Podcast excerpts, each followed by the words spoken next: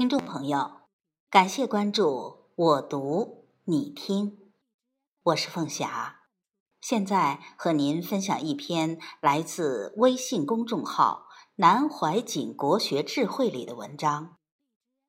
读书到底有什么用？看看这个故事，你就知道了。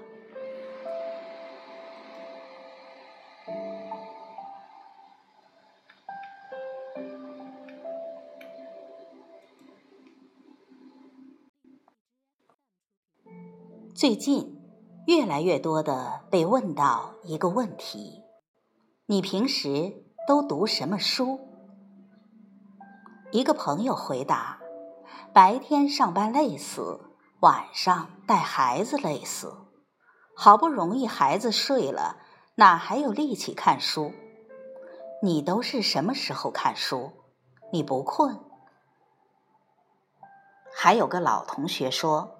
年轻的时候，咱也是看过书的，不过现在这把年纪了，读书还有什么用？再说好书也越来越少了。我说巧了，我刚好从书上看来这么一个故事。故事说的是在二十世纪初。山东平原县一户农家里，住着一位老人和小孙子。每天早上，老人都坐在厨房的桌边，带着他的小娃娃，摇头晃脑地读《诗经》《春秋》《三国志》等古籍，书声朗朗。一天，小孙子问道：“爷爷。”我试着像你一样读《道德经》，但是不知怎么回事，我都猜不透那里面的意思。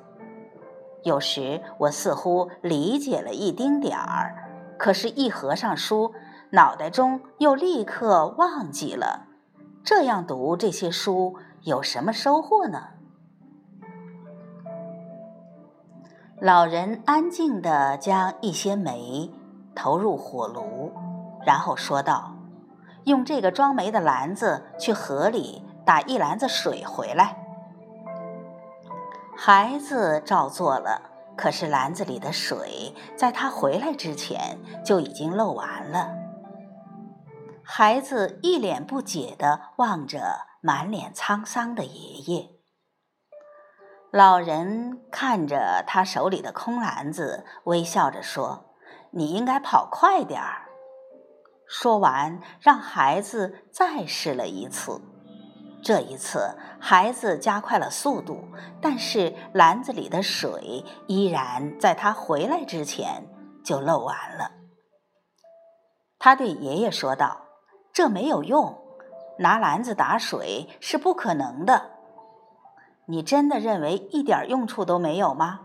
老人微笑着说：“你看看这篮子。”孩子看了看篮子，发现它与先前相比的确有了变化。篮子十分干净，已经没有煤灰粘在珠条上面了，连提手也变得更加光滑有则了。孩子，这和你读古典书籍一样。你可能只记住了只言片语，它的意思或许你一点儿也不理解，但是在你阅读的过程中，那些文字以及你朗读时的气氛，它会影响你，会净化你的心灵。小孩记住了这句话，后来他一直本着这样的信念，终生与书籍为伴，不断进取。最终成为我国宗教学的泰斗，他就是已故国学大师任继余先生。这个故事的名字就叫做《净化心灵的文字》，多么精妙的比喻！所以我想，坚持读书应该会有几个明显的好处：一是养成学习的惯性。那是一种如饥似渴的感觉，好像不吃饭会饿，不喝水会渴一样。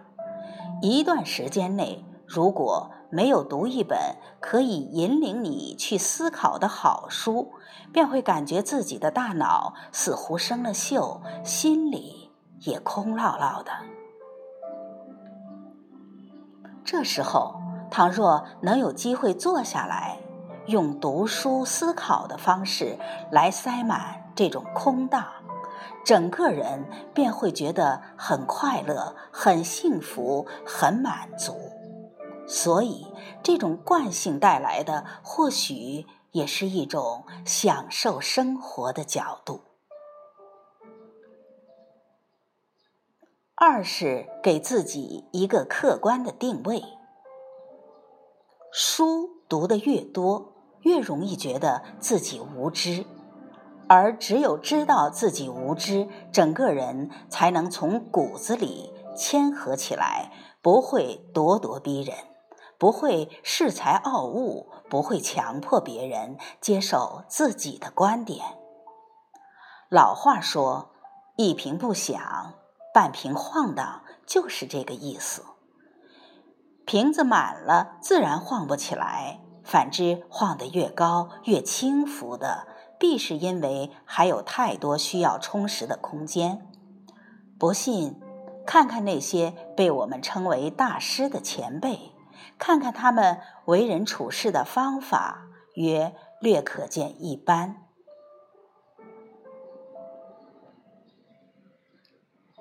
三是让自己的心灵更加豁达从容。坚持读书，用心读书，心态会发生翻天覆地的变化。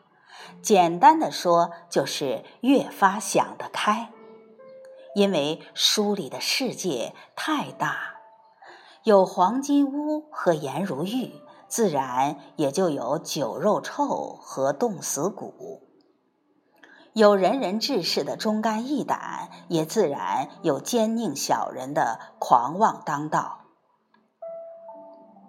读书的过程中，好大一个世界在我们面前缓缓展开，最终因为知道，进而思考，日益自省，才至淡然。要知道。是得真看开了，才能不拘泥于某些小事或既得利益的追求，才能对一些不涉及原则问题的反对意见予以包容和尊重。这是大智慧。现在有了那个叫做电子书的神奇小物，旅途中。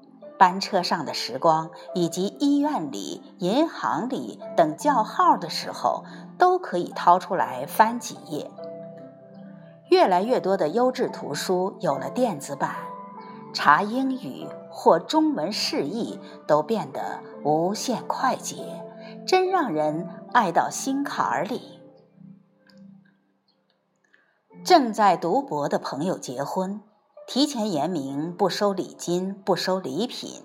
于是我给他快递了一个最新的电子书过去，随后发一条微信，让碎片般的时间里仍然充满阅读的乐趣。愿琐碎的婚姻生活因共同的趣味而隽永延伸，百年好合。所以。我越来越相信，只要想读书，见缝插针，总有读书的机会。我一点儿都不歧视电子书这种存在，它也并不影响我看纸书的节奏。毕竟，总有一些书是要坐在书桌前，一页页泛着墨香，静静读的，而另一些书。或许是无缝阅读时的填缝存在，但有的因醍醐灌顶，事后买了纸书来收藏；有的捡几句顶精华的摘抄以保存，还有的永远存在于电子文本的格式，但仅就阅读过程而言，未必没收获。书只要被读，便实现了它最本质的意义。而读什么书呢？我的答案是随便。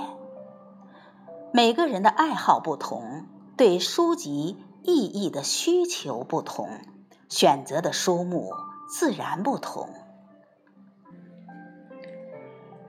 越来越快节奏的社会里。出版的确变得越来越浮躁，于是越来越多的休闲文学、快餐读物占据了畅销书市场。可是，对劳碌了一天、神经紧绷的人们来说，或浅显温暖，或神奇诡异的文字，最大的意义就是满足了人们对于放松的需求。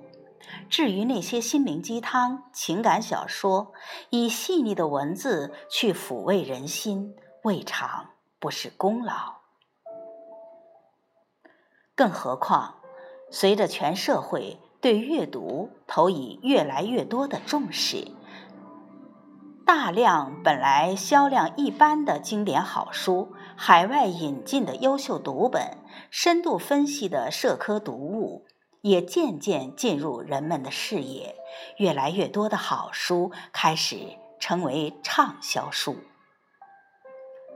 所以我这样想：无论是大部头的深度凝练，还是浅显小文的点滴感触，只要能给予阅读者以前行的力量或温暖的慰藉。我们的篮子里便会渐渐盛满充盈的灵魂，而所有那些在阅读中走过的日子，或许真的就是一个从不知道自己不知道的肆意轻狂，到知道自己不知道的谦虚谨慎的过程。正如只要你踏实迈步，这世间便没有白走的路。同样，只要读的是好书，我们心里便有了一只越来越干净的篮子。